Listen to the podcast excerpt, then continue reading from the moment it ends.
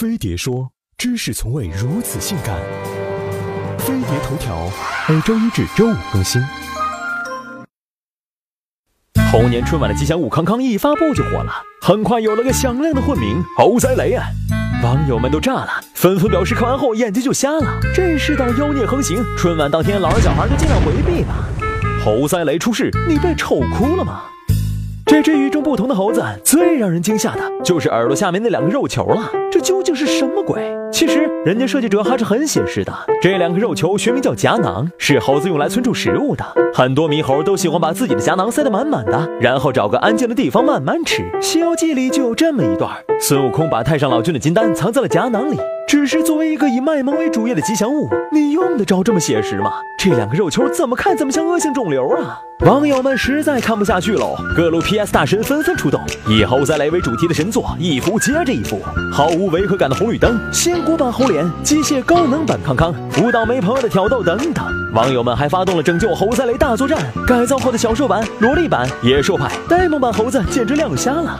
甚至还有网友做了 3D 版康康，两个肉球可以变形成手臂，莫非这才是正确的打开方式？不过话说回来，吉祥物最早就是人们祈求趋吉避邪的产物。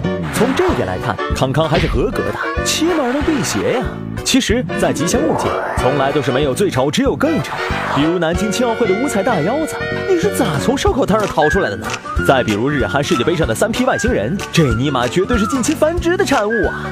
畅想除夕夜看猴年春晚，康康这货时不时就会出来卖个萌撒个娇，这画面实在太美，我有点不敢看了呢。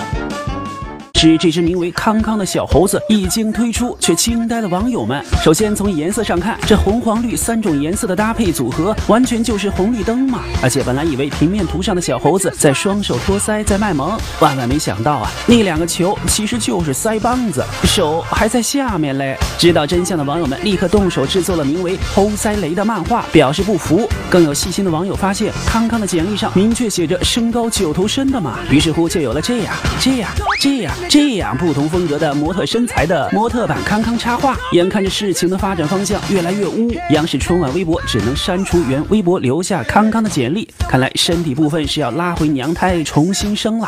早前央视春晚就有过一次吉祥物的投票，四只小猴子萌的萌，逗的逗，深受广大网友喜爱。但是为啥康康能突出猴为当选？小酷真的不知道啊。